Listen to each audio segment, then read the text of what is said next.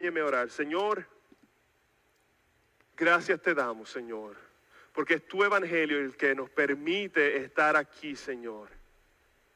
Oh Señor Jesús, que tu Espíritu Santo trabaje en nosotros, Señor, y nos ayude a poner nuestra mirada fijamente en ti, Señor. En lo que tú tienes que hablarnos en el día de hoy. No en lo que pasó ayer, no en lo que va a pasar en la semana, Señor, sino que podamos mirarnos en tu palabra y ser hacedores de tu palabra, Señor. Abre nuestros oídos espirituales, Señor, para poder poner en práctica lo que escuchamos, Señor. Oh Señor Jesús, tú eres digno de nuestra adoración. Y nos ponemos en tus manos. Úsame, Señor, para exponer tu palabra fielmente. En el nombre de Jesús oramos. Amén y amén. Bueno, la última vez que hablamos de Levítico fue en abril. Así que les voy a dar un resumen para que ustedes puedan acordarse. Y estamos en Levítico, por si acaso no se acordaban, estamos en la serie de Levítico. Les voy a dar un resumen para que sepan cómo llegamos hasta el capítulo 5. Bueno, luego de en el capítulo 40 de Éxodo, tenemos estas palabras donde Moisés, que era el intercesor, era el líder del pueblo de Israel, dice que Moisés no podía entrar en la tienda de reunión porque la gloria del Señor llenaba el tabernáculo. Luego vemos en el libro de números primer capítulo del libro de números donde dice que Dios le está hablando a Moisés desde la tienda de reunión. ¿Qué pasó entre Levítico y número? E, entre Éxodo y número. Levítico. Levíticos nos muestra como un pueblo pecador, como un pueblo que vive para sí, como un pueblo que se estaba prostituyendo con otros ídolos puede tener comunión con un Dios santo. Hermanos, la santidad de Dios es tal que si Dios mismo no provee una manera en que nosotros podemos acercarnos a Él, tú y yo estaríamos perdidos. Pero Dios estableció ese, esa manera. Dios estableció una manera para que su pueblo tenga acceso a Él. Eso es lo que vemos, mis hermanos, en Levíticos 1. No sé si se acuerdan, Levíticos 1 es la entrada, el precio de entrada, el sacrificio por el pecado. Eso es lo que vimos en el capítulo 1 de Levítico, el precio de entrada. El animal era sacrificado para que el israelita que sacrificaba pudiera entrar y tuviera entrada a la presencia del Señor. Luego el capítulo 2 de Levítico nos dice que una vez tenemos entrada, que podemos entrar a la presencia del Señor, tenemos un llamado a ser consagrados, a ser separados, a ser santos, porque el Señor es santo. Tenemos que ser diferentes al mundo. Y luego, el capítulo 3, vimos que porque ya hemos sido consagrados, porque hemos sido separados, porque está ahí, entonces podemos ser satisfechos en el Señor. Porque ya no estamos en guerra con el Señor, ahora tenemos paz con el Señor.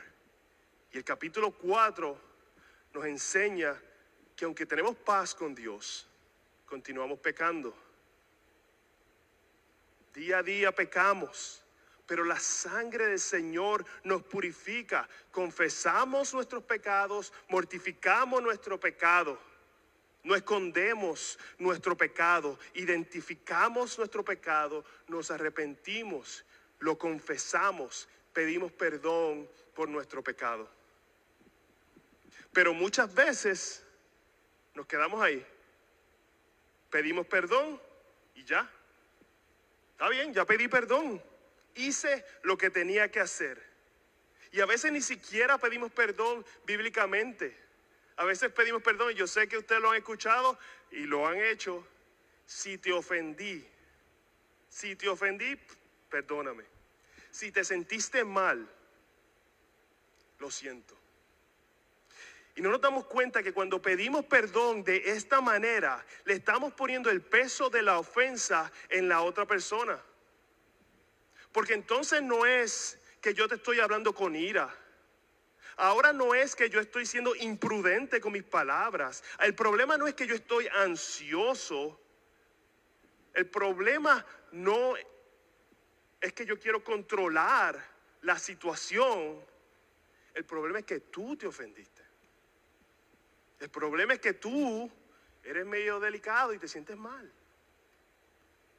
Entonces una de las cosas que nosotros como creyentes tenemos que estudiar profundamente es qué significa arrepentirme de mi pecado.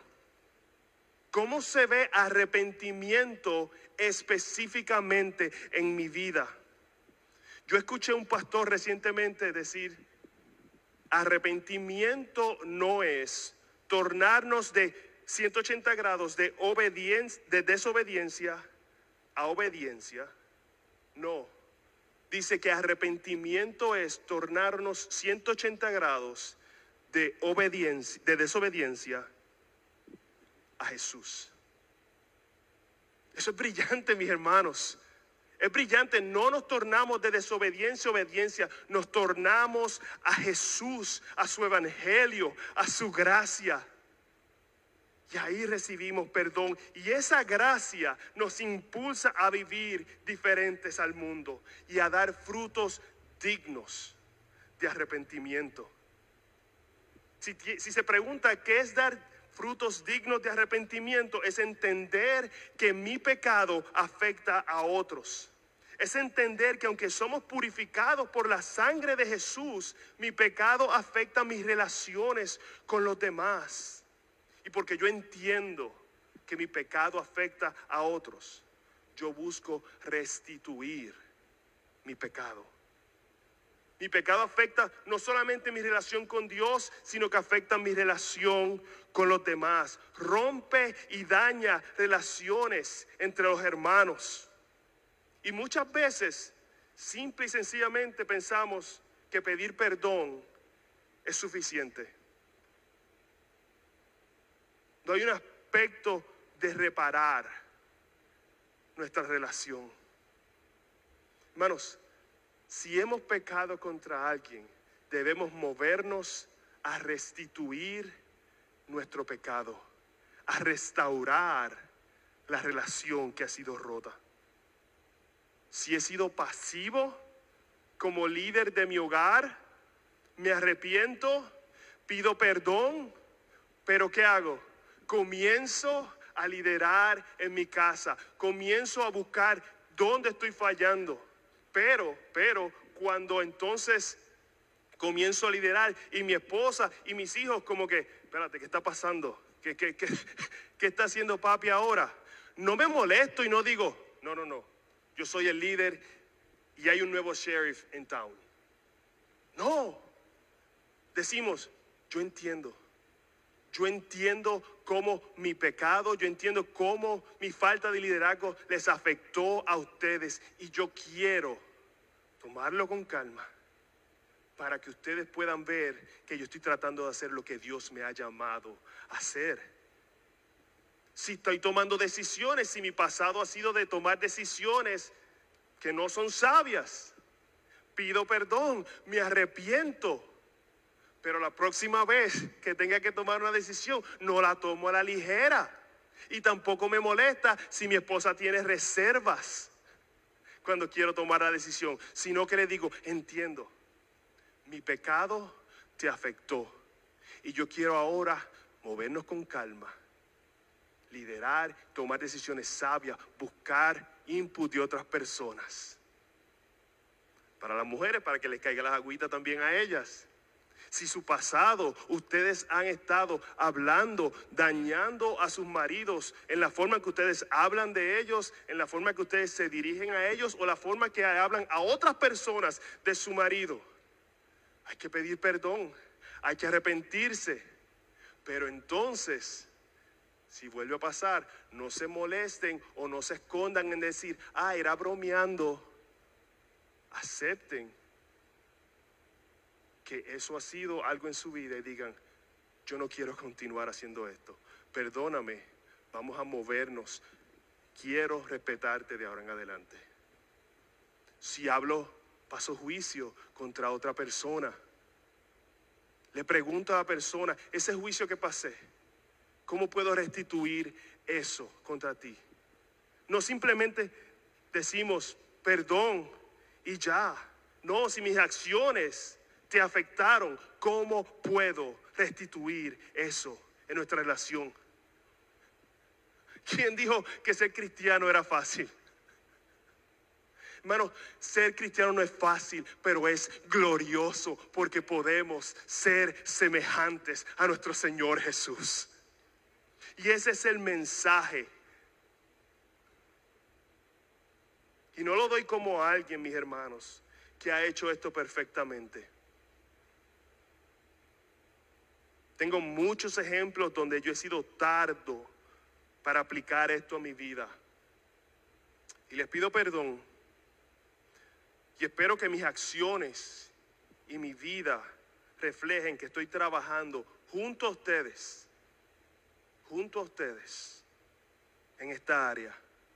Porque mis hermanos, no es simplemente decir perdón es mostrar con nuestras acciones y nuestras actitudes que el arrepentimiento es real y que está dando fruto en nuestra vida. De eso se trata Levítico 5 al 6.14, al 6.7. El sacrificio de restitución o el sacrificio de restauración. Y esta es la verdad que yo quiero que ustedes se lleven en el día de hoy.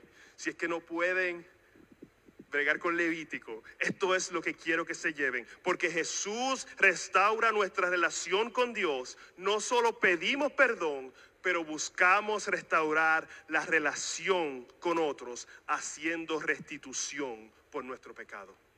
Voy a repetirlo, porque Jesús restaura nuestra relación con Dios. No solamente pedimos perdón, pero buscamos restaurar nuestras relaciones con otros haciendo restitución por nuestro pecado. Entonces, si tienen sus Biblias, vayan conmigo al libro de Levítico. Levítico 5, vamos a comenzar en el verso 14. Levítico 5, 14. Y vamos a leer hasta el capítulo 6, verso 7. Hermanos, esta es la palabra de Dios. Verso 14. El Señor le dijo a Moisés, si alguien comete una falta y peca inadvertidamente en las cosas sagradas del Señor, traerá su ofrenda por la culpa al Señor. Un carnero sin defecto del rebaño conforme a tu valuación en ciclos de plata. Un ciclo equivale a 11.4 gramos según el ciclo del santuario, como ofrenda por la culpa. Hará restitución por aquello en que ha pecado en las cosas sagradas y añadirá a ello la quinta parte. Se lo dará al sacerdote.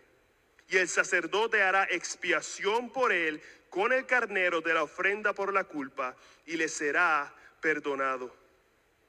Y si alguien peca y hace cualquiera de las cosas que el Señor ha mandado que no se hagan, aunque no se dé cuenta, será culpable y llevará su castigo. Entonces traerá al sacerdote un carnero sin defecto del rebaño, conforme a tu, a tu evaluación, como ofrenda por la culpa. Así el sacerdote hará expiación por él, por su error mediante el cual ha hecho inadvertidamente y sin saberlo, y le será perdonado.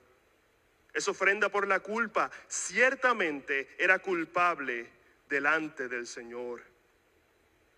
Entonces el Señor le dijo a Moisés, cuando alguien peque y cometa una falta contra el Señor, engañando a su prójimo en cuanto a un depósito o alguna cosa que se le ha confiado, o por robo o por haber extorsionado a su prójimo, o ha encontrado lo que estaba perdido y ha mentido acerca de ello y ha jurado falsamente de manera que peca en cualquiera de las cosas que suele hacer el hombre.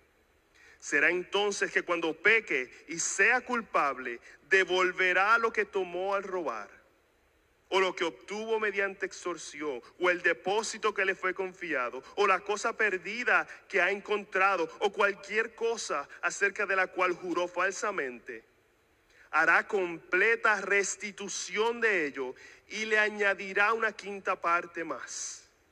Se lo dará al que le pertenece el día que presente su ofrenda por la culpa entonces traerá al sacerdote su ofrenda por la culpa para el Señor, un carnero sin defecto del rebaño, conforme a tu evaluación como ofrenda por la culpa. Y el, el sacerdote hará expiación por él delante del Señor, y le será perdonada cualquier cosa que haya hecho por la cual sea culpable. Esa es la palabra del Señor. Y estos dos, estos últimos versos nos ayudan a entender cuál es el propósito de la sección. Todos hemos pecado. Lo que significa, mis hermanos, que somos culpables. En esta sección vemos la palabra culpa, culpable, doce veces. Cuando palabras se repiten, son importantes en el pasaje. Y es la realidad, el pecado, mis hermanos, nos hace culpables ante Dios, afecta nuestra relación con Dios y con los demás. El problema con nosotros es que no nos vemos como culpables. Y cuando pecamos, minimizamos el efecto de nuestro de mi pecado en otros y nos confortamos con razones por las cuales nosotros tenemos la razón. Es que él o ella me tentó es que no me lo dijo de la mejor manera. No son las palabras que yo respondo. A ah, María, si todo el mundo hace lo mismo. Pero nuestro pecado nunca, mis hermanos, es justificado. Nuestro pecado es una afrenta contra Dios y contra otros y debemos buscar restituir a aquellos en contra de los cuales hemos pecado, porque Jesús restaura nuestra relación con Dios. No solamente pedimos perdón, buscamos restaurar nuestra relación haciendo restitución por nuestro pecado. Y hay tres círculos, tres círculos de relaciones que se ven afectadas cuando nosotros pecamos. Nuestra relación con el Señor, relación con la conciencia y nuestra relación con los demás. Con el Señor, con la conciencia, con los demás. Vamos a ver el punto número uno, nuestra relación con el Señor. Verso 15. Si alguien comete una falta y peca inadvertidamente en las cosas sagradas del Señor, traerá su ofrenda por la culpa al Señor. El primer caso que vemos en Levítico es cuando un israelita cometía una falta inadvertidamente en las cosas sagradas del Señor. Y hay varias cosas que pueden estar pasando en esa situación, pero podría ser que alguien, un israelita, traía un sacrificio y de momento estaba recogiendo las cosas y tomaba un poco de pan, un poco de comida, tomaba un utensilio de los que habían sido separados para el Señor, una cuchara, un tenedor, una vasija. Tú no sabías que estaba dado al Señor, dedicado al Señor, y luego invitas a tu vecino a tu casa y tu vecino llega y dice, wow, esa vasija, esa vasija es del templo esa vasija fue dedicada al Señor. Y utilizar eso para los israelitas era una traición, los hacía culpables contra el rey de Israel. Y en ese momento la persona tenía que ir, sacrificar un carnero. Y como todo el mundo no tenía un carnero, ¿qué hacía? Podía traer su valor en ciclos de plata. Eso es lo que nos está diciendo. Se les permite traer el equivalente de un carnero en ciclos de plata según la evaluación del santuario. Esa es la ofrenda de la culpa, aunque lo haya hecho inadvertidamente, aunque no se diera cuenta que se lo llevó. Básicamente a la persona se le reveló su pecado, la persona tiene que hacer un sacrificio, una ofrenda por la culpa. Pero miren que no se queda ahí. Verso 16, hará restitución por aquello en que ha pecado en las cosas sagradas y añadirá una quinta parte y se lo dará al sacerdote. El israelita no solo tenía que traer el cordero o el carnero en precio de plata, sino que tenía que dar 120% del valor del objeto que se llevó. Se lo tenía que dar al sacerdote. Ven, no es solamente decir, ups, mala mía, perdona, ¿sabes? Mi intención no era hacerte eso. No, pagabas por la culpa, hacías restitución, añadiéndole la quinta parte o el 20% si están tratando de hacer matemática en su mente. Ahora, la pregunta para muchos, yo sé, es cómo se aplica esto en el 2023. Porque yo sé que si ustedes van allá atrás y están escribiendo algo e inadvertidamente cogen un bolígrafo de la mesa de sonido y se lo llevan para su casa y después José está comiendo con ustedes y le dice, oye, ese bolígrafo no es de la iglesia. Y ese hecho nefasto no les va a causar a ustedes que tengan que ir a matar un carnero y dar 120% por esos bolígrafos tan caros que tenemos en la parte de atrás. Si esta es la realidad, ¿cómo aplicamos eso? Ahora, tenemos que entender que la ofrenda se hacía cuando alguien cometía una violación o una infracción de la ley. Esta ofrenda se hacía cuando alguien tomaba o cometía una falta contra algo que había sido dedicado, separado para el Señor, algo que había sido dedicado para el uso especial del templo del Señor. Y aunque hoy en día no tenemos ese tipo de utensilios, no tenemos ese tipo de cosas, hay algo que le pertenece de una manera especial a nuestro Dios, su iglesia. Primera de Corintios 3, 16 al 18 dice, ¿no saben ustedes que son templo de Dios y que el Espíritu Santo de Dios habita en ustedes. Si alguno destruye el templo, Dios lo destruirá a él, porque el templo de Dios es santo. Y eso es lo que ustedes son. Hermanos, la iglesia es el templo de Dios. Dios está presente aquí entre nosotros. Cada uno de nosotros somos piedras vivas. Hemos sido comprados a precio de sangre. Hemos sido redimidos, santificados. Hemos sido separados para el Señor. Y dos maneras que les voy a dar de cómo nosotros pecamos contra lo sagrado del Señor.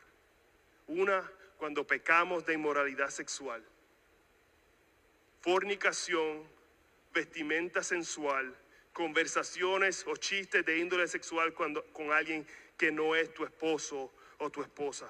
Hermanos, estamos pecando contra nuestros propios cuerpos. Y es algo que tenemos que considerar seriamente.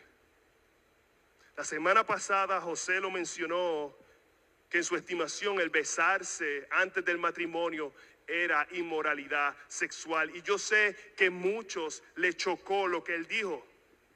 Pero la respuesta a eso no es simplemente decir, no le voy a hacer caso. El paso correcto es estudiar la palabra de Dios como los bereanos. Porque el pasaje de hoy nos está diciendo que podemos estar pecando contra algo tan sagrado del Señor como nuestros propios cuerpos y estar haciéndolo inadvertidamente, sin darnos cuenta, e ignorar las palabras de un pastor fiel que les ama solo porque se les parece difícil o extraño o porque nuestras experiencias, sean lo que sea, no son las mismas, no es como debemos responder a un llamado como ese escudriñamos su palabra con corazones abiertos. Y si estamos mal, nos arrepentimos, pedimos perdón y nos movemos adelante y damos frutos de arrepentimiento. Otra manera que lo hacemos es cuando pecamos los unos a los otros, contra los otros en la iglesia. Cuando usamos nuestra lengua contra la iglesia. Hermanos, pecar contra la iglesia del Señor y crear división no es algo liviano.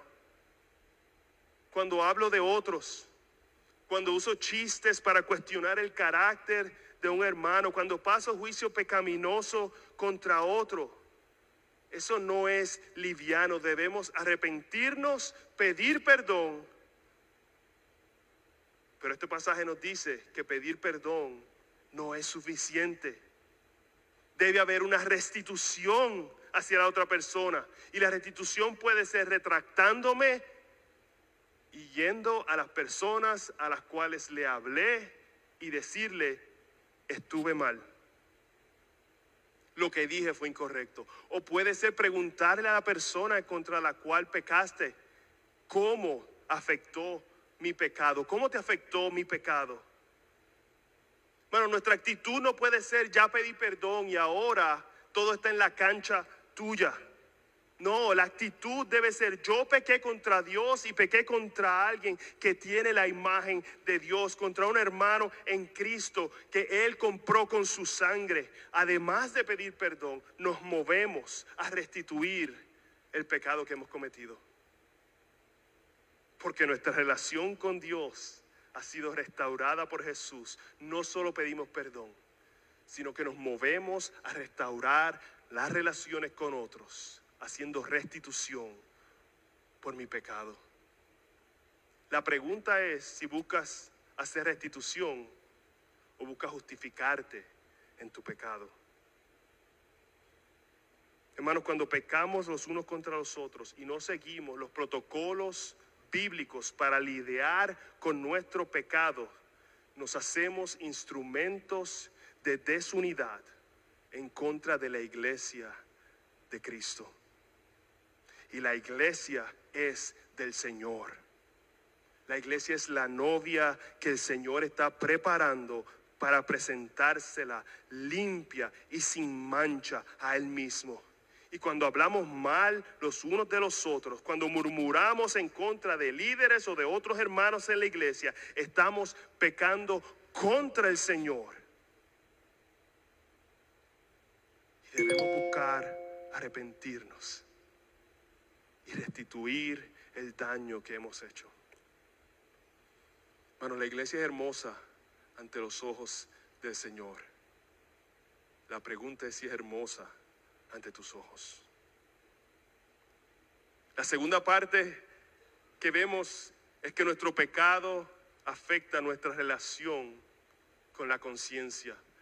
Nuestra relación con la conciencia, verso 17. Si alguien peca, y hace cualquiera de las cosas que el Señor ha mandado que no se hagan, aunque no se dé cuenta, será culpable y llevará a su castigo. El verso 17 nos dice que si alguien peca y hace cualquier cosa que el Señor ha mandado que no se haga, aunque no se dé cuenta, será culpable. Aquí en esta segunda parte vemos no solamente que el israelita pecó inadvertidamente, pero también nos dice que no se da cuenta. O sea, en este caso, no fue que tu vecino te vio con la cuchara del templo. Aquí no fue que alguien encontró un utensilio en tu casa y te dice, estás pecando. Aquí no hay testigos. Pero aunque no hay testigos, la persona piensa, soy culpable.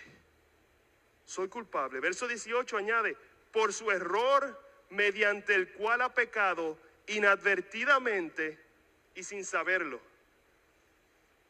O sea, la persona no lo sorprendieron en pecado. La persona a veces ni siquiera sabe cuál fue su pecado. Pero hay algo dentro de la persona que le dice, hay algo mal aquí. Hay algo mal, me siento culpable, pero no sé bien por qué, por qué me siento culpable. No sé si les ha pasado, ustedes están en una discusión, están hablando con alguien y dicen algo incorrecto o dicen algo de una manera incorrecta. Nadie les dijo nada, nadie parece que se ofendió, pero ustedes luego van a su casa y sienten eso en su corazón.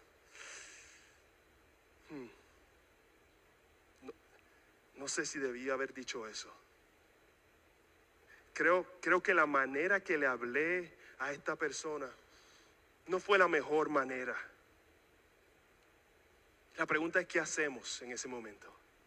¿Qué hacemos en ese momento? Y si ustedes son como yo, no sé, a lo mejor ustedes son más santos, la manera que yo a veces hago es hacer, Señor, ayúdame a no hablar de esa forma nuevamente.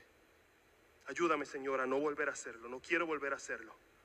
Y no es que eso esté mal, no es que eso esté mal, pero no pensamos en ir a la otra persona y pedir perdón. Decimos, es que yo estoy seguro que ni se dio cuenta. ¿Para qué voy a revolcar eso otra vez? Y la persona, eso es algo sencillo, la persona ni, ni siquiera me dijo nada. Y poco a poco, poco a poco, endurecemos nuestra conciencia. Y luego hablar de otra persona se nos hace cada vez más fácil.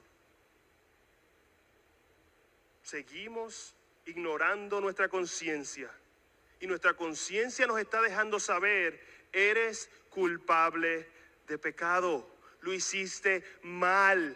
Movámonos al arrepentimiento y pedir perdón. Hermanos, el verso 19 dice, ciertamente, ciertamente era culpable. Pero muchos, en lugar de hacer eso, hermano, estamos como las maletas cuando vamos de viaje les voy a decir. No sé si se le pasa a ustedes, pero van de viaje y en el aeropuerto le dan una tarjetita con un plastiquito que tienen que poner su nombre y su dirección y ustedes se lo amarran a la maleta y se olvidan de eso. Y el próximo viaje, como que está medio borroso la tarjetita y le dan otra tarjetita y se la amarran a la maleta y se le ponen el nombre nuevamente y vuelve y la tarjetita se rompe y le ponen otra y otra y otra. Y nunca le quitan las tarjetitas a la maleta hasta la que la maleta se ve horrible con un montón de tarjetitas guindando por todos lados porque no saben de dónde amarrarlas ya. Hermanos, muchos de nosotros somos como esas maletas. Tenemos pecados que nunca hemos lidiado con ellos. Nunca hemos ido atrás a con esos pecados en nuestras vidas y seguimos con ellos. No pedimos perdón, endurecemos nuestra conciencia, continuamos rumiando este sentido de culpa que pasa una y otra vez y de momento la culpa nos aplasta. De momento no tenemos gozo en nuestra vida. De momento estamos ansiosos. Pensamos, wow, pero qué cosa rara. ¿Por qué estoy triste? Nada ha pasado, nada ha cambiado, nada grande ha pasado en mi vida. ¿Por qué estoy ansioso? ¿Por qué estoy deprimido? Y el problema es que comenzamos a tratar por nuestras cuentas a hacer restitución a nosotros mismos. Y esta es la mentira que el enemigo quiere hacernos creer si yo me siento así, no es que yo sea culpable, es que el mundo es injusto. Es que me dio una mala mano. No soy yo. Es la iglesia que no me busca. Es el pastor que no me dice las cosas como a mí me gusta. Es mi pareja que no me hace feliz no me da lo que necesito. Y buscamos nosotros que el mundo nos dé restitución por cómo nos sentimos. Y de momento, mis hermanos, estamos dando vueltas ahí y nos creemos la mentira, no sé cómo, que podemos pedir restitución por lo que los tataratataratatarabuelos de alguien hicieron cientos de años atrás.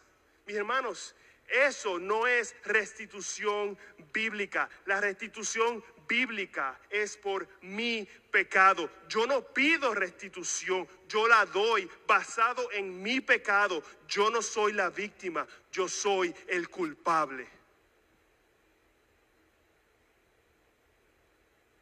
Y yo sé que muchas veces la gente peca contra nosotros. Y yo no quiero minimizar el dolor y lo difícil que es buscar relacionarse con alguien que ha pecado contra nosotros, pero la Biblia nos llama a perdonar. La Biblia nos llama a tener una disposición de perdonar a aquellos que han pecado contra nosotros. Pero vean que en esta sección, mis hermanos, no se habla de restitución. No hay restitución, no se habla de una quinta parte adicional porque no hubo nada claro, no hubo un pecado. No hubo una persona que te dijera, mira, tú pecaste de esta forma contra mí. Es tu conciencia activa. Pero si hay un sacrificio por esa culpa. Entonces, ¿qué hacemos nosotros? debemos informar nuestras conciencias con la palabra de Dios, debemos ser sensibles a la voz del Espíritu Santo en nuestras vidas y responder a ese impulso del Espíritu Santo y pedir perdón. Pedimos perdón. Y tal vez la persona te diga, ¿what? ¿Qué? Fíjate de eso.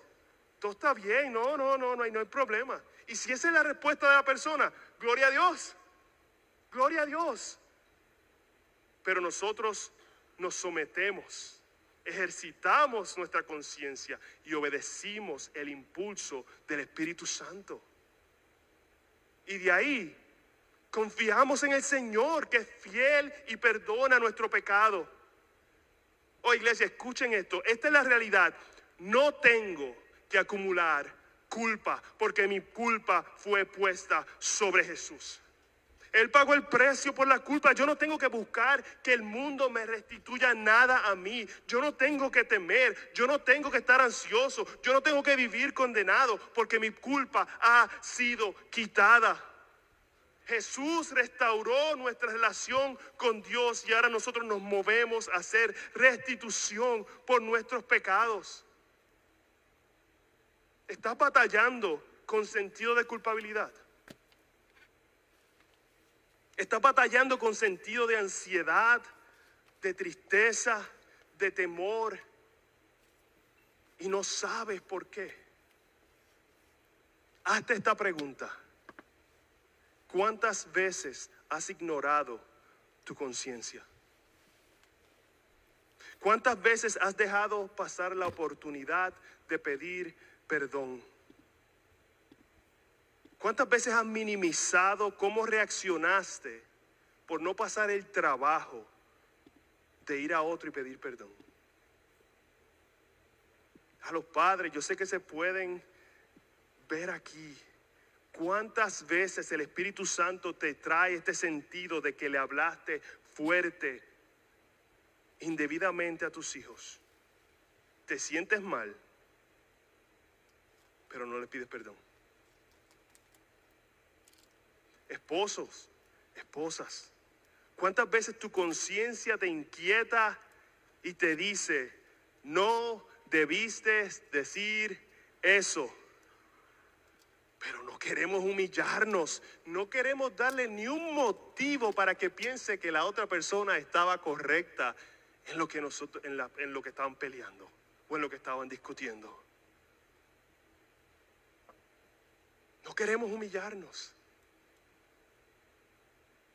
Y eso lo que crea es una brecha entre nosotros y nuestros hijos, crea una brecha entre nosotros y nuestra pareja, una brecha que va a continuar creciendo porque la culpa, el temor, la ansiedad nos lleva a la aislación, no a la unidad. Si estás batallando con culpa, ansiedad, tristeza, no te creas la mentira de que estás solo. Porque si tú eres creyente, tú has sido reconciliado con Dios. Tu relación ha sido restaurada. Tu pecado y tu culpa fueron clavadas a la cruz. Él hizo restitución por tu pecado. Él pagó lo que tú no podías pagar. Y ahora estás unido a Jesús. Y somos parte de un mismo cuerpo. Y cuando nuestra conciencia nos hable, cuando el Espíritu Santo nos traiga convicción, escuchemos y actuemos dando frutos dignos de arrepentimiento. Finalmente, la tercera parte es nuestra interacción con los demás. Nuestra interacción con los demás, relación con el Señor, con mi conciencia, con los demás. Capítulo 6, comenzando en el verso 1. Entonces el Señor le dijo a Moisés, cuando alguien peque y cometa una falta contra el Señor, engañando a su prójimo en cuanto a un depósito o alguna cosa que se le ha confiado, o por robo, o por haber extorsionado a su prójimo, o ha encontrado lo que estaba perdido y ha mentido acerca de ello, y ha jurado falsamente, de manera que peque en cualquiera de las cosas que suele hacer el hombre. Lo primero que quiero que vean aquí es que dice, si alguien peca contra el Señor. Y la pregunta es, espérate, ¿cómo esto es diferente al punto uno? ¿Cómo esto no es igual, mis hermanos? Es un poco diferente. Aquí el israelita pecaba contra Dios porque estaba pecando contra su hermano, no contra vasijas o utensilios que se había llegado del templo. Y la pregunta es, ¿quién es nuestro prójimo? ¿Quién es nuestro prójimo? ¿Recuerdan Lucas 10 y la parábola del buen samaritano? ¿Quién es nuestro prójimo? Todo el mundo puede ser nuestro prójimo, aún aquellos que consideramos nuestros enemigos, aún aquellos que nos caen mal, aquellos que están en el mundo, aquellos con los cuales ni los relacionamos aún ellos pueden ser nuestro prójimo. Y vean lo que dice el capítulo 6, pecamos contra Dios cuando engañamos, robamos, extorsionamos, juramos falsamente o cualquier otra cosa que hagamos en contra de nuestro prójimo. No solamente ahora estamos hablando de iglesia, estamos hablando de nuestras relaciones en general. Si alguien decía, no sé por qué lo hacen así, pero mira, cuídame este dinerito aquí. Guárdame ese dinerito. Y cuando volvía tú le dices, ah, ¿tú me lo diste a mí? No, mm, no sé, no, no me acuerdo. Eh, tal vez se me perdió. Estás engañando a tu prójimo. Si usabas el nombre de Dios en vano para hacer juramento, Oh, mis hermanos, usar el nombre de Dios es algo sumamente serio y los hacía culpables de traición en contra del rey. Usar el nombre de Dios es una cosa seria y no debemos invocar el nombre del Señor como muchas veces lo hacemos para cosas que no tienen importancia y que muchas veces ni siquiera sabemos que podemos cumplirlas. Yo te juro, yo te juro que yo voy a llegar allí. y no llegas. No te apures. Yo te llamo. Y no llamas. Oye, te voy a comprar eso. Me gusta. Carrito, qué sé yo qué. Yo te pago el mes que viene cuando me llegue la quincena. Y después que estás persiguiéndote porque no pagas. Otro ejemplo es defraudar o robar. Si te llevaste algo que no te pertenece, por ejemplo, si estás usando la cuenta de Netflix de un familiar tuyo que no te tiene en su planilla. Ouch. Es lo que voy a decir.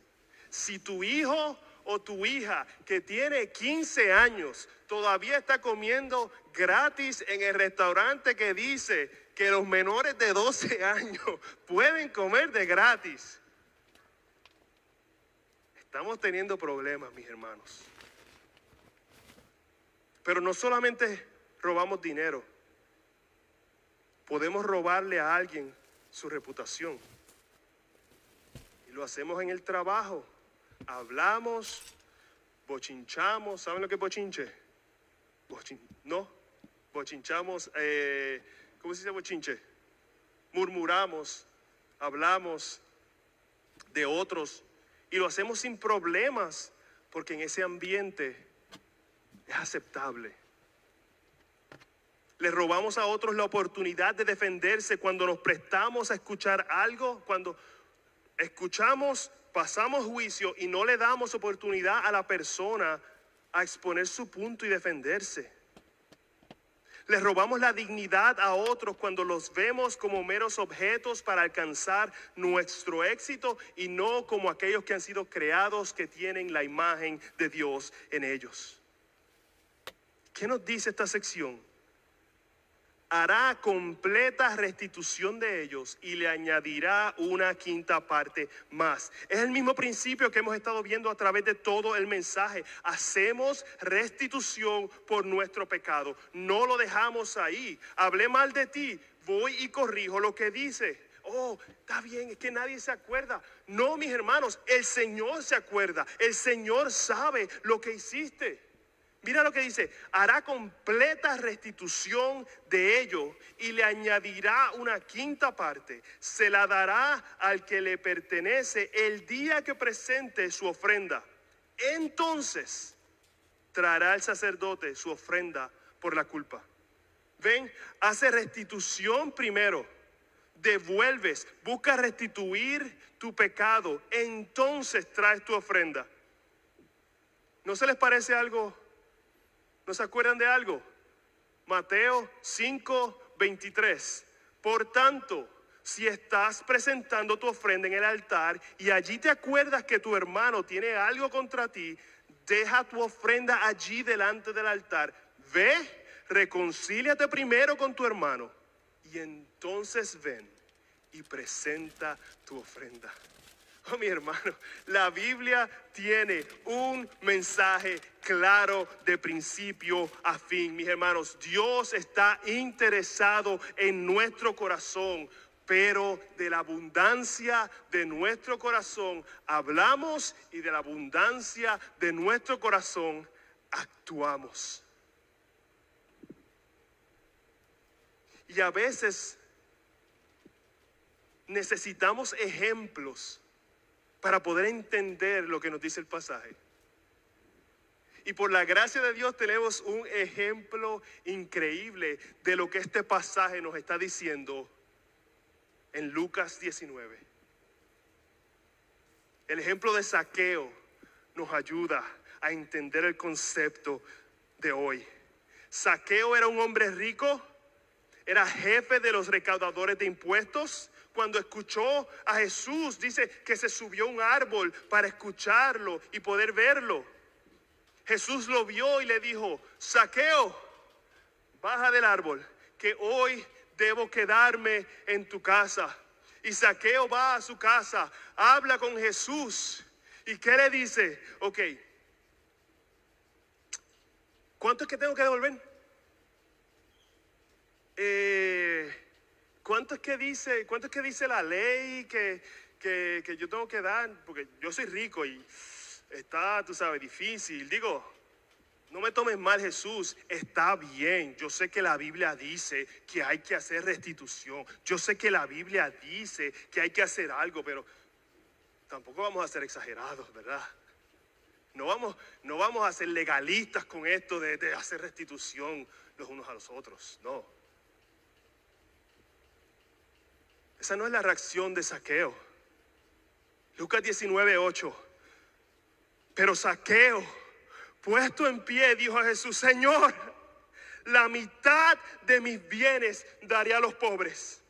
Y si en algo he defraudado a alguien, le restituiré cuadriplicado.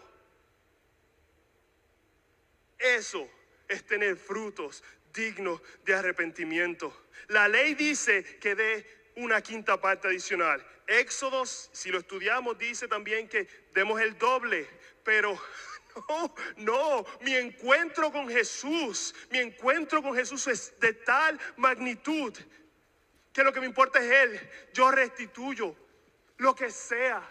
Yo puedo darlo, restituiré cuadriplicado.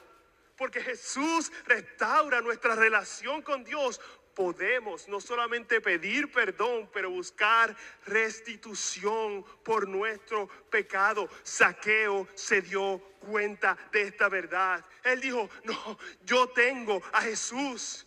Yo tengo a Jesús, no tengo que esconder mi pecado, yo no tengo que esconder mi pasado, no. Ahora yo busco restituir donde he dañado a alguien, cualquiera sea el pecado que cometí, voy a restituirlo.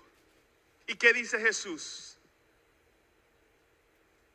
Hoy, hoy ha venido la salvación a esta casa.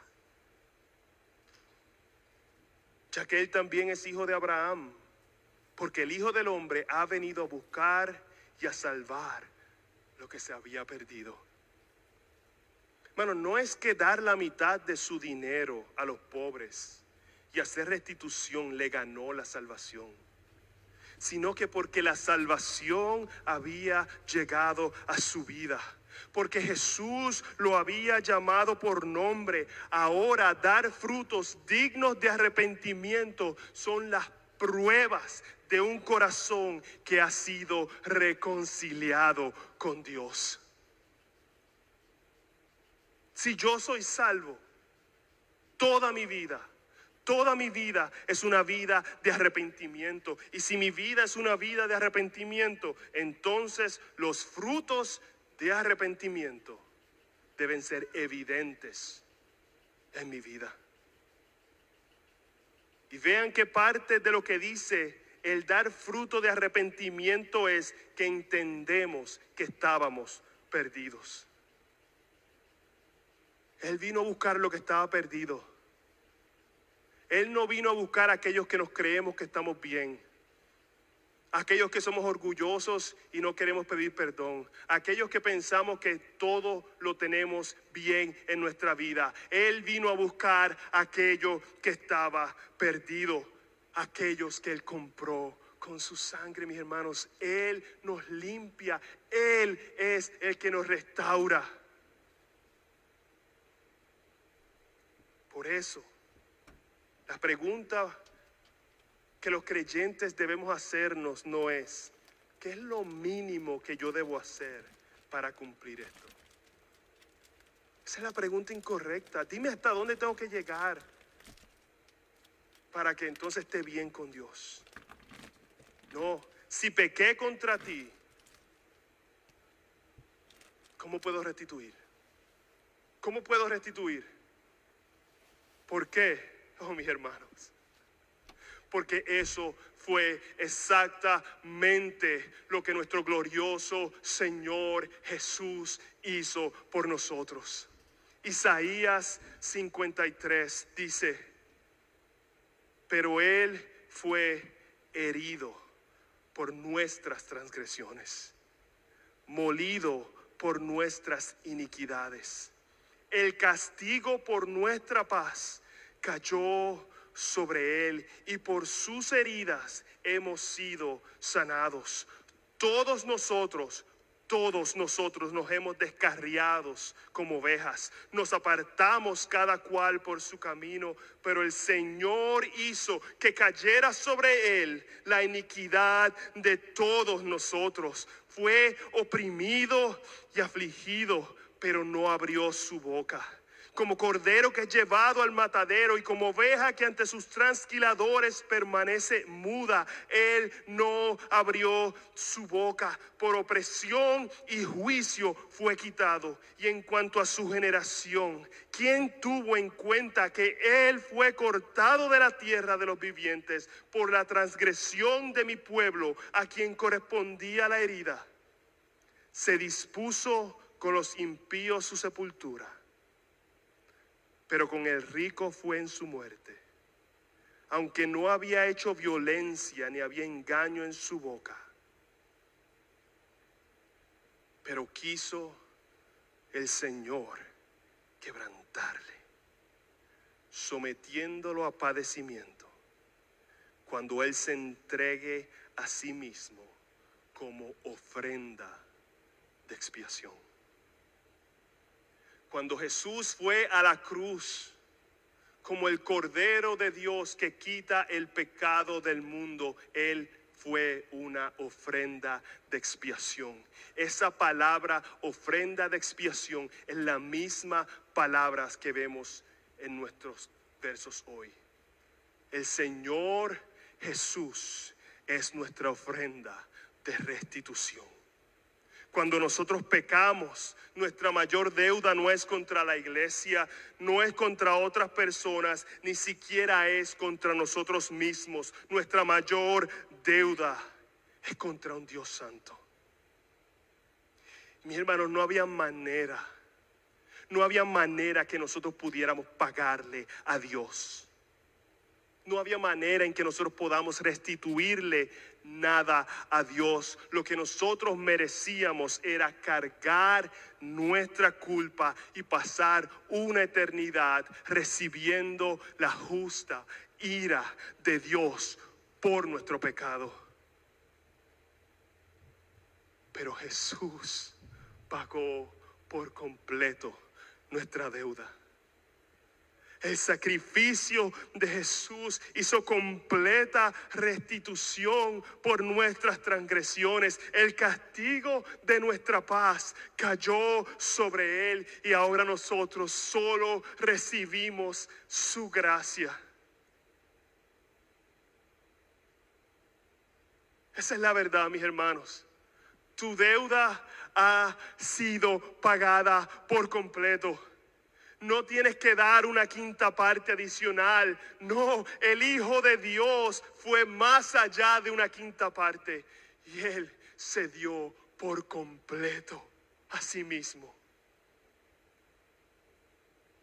Porque Él se dio. Porque Él pagó tu deuda. Porque Él hizo completa restitución. Tú y yo somos libres de la culpa y del pecado. Y cuando pecamos, que vamos a continuar pecando, corremos a los pies de Jesús en arrepentimiento.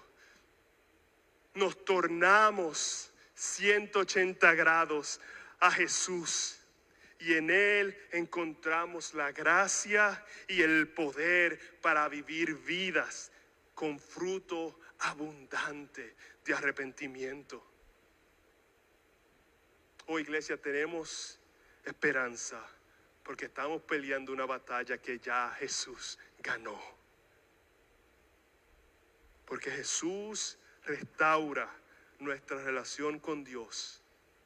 No solamente buscamos pedir perdón, pero buscamos restaurar nuestra relación con otros, haciendo restitución por nuestros pecados. Que el Señor nos ayude. Oremos. Oh Señor Jesús, gracias por la cruz. Gracias por el sacrificio perfecto.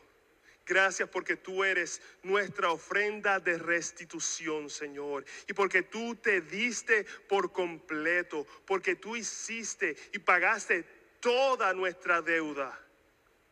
Ahora nosotros podemos correr a ti y hallar la gracia para movernos y vivir vidas de arrepentimiento. Oh Señor, no permitas que pensamientos de legalismo, pensamientos de ganar nuestra salvación se interpongan en nuestra mente y no permitan que nos movamos a dar fruto, Señor. Yo te pido que tu Espíritu Santo nos ayude a ver claramente que una respuesta adecuada a aquel que ha sido reconciliado con Dios es buscar reconciliación con los demás. Y que no tenemos que esconder nuestro pecado, porque nuestro pecado, nuestra culpa, nuestra ansiedad ha sido clavada a la cruz y ahora nosotros podemos movernos en gracia a vivir vidas que te glorifican a ti. Oh Espíritu Santo de Dios, ayúdanos a comprender la profundidad del sacrificio de Jesús por nosotros. Y que esa verdad transforme nuestras vidas y que podamos vivir vidas que den frutos dignos de arrepentimiento. En el nombre de Jesús oramos. Amén.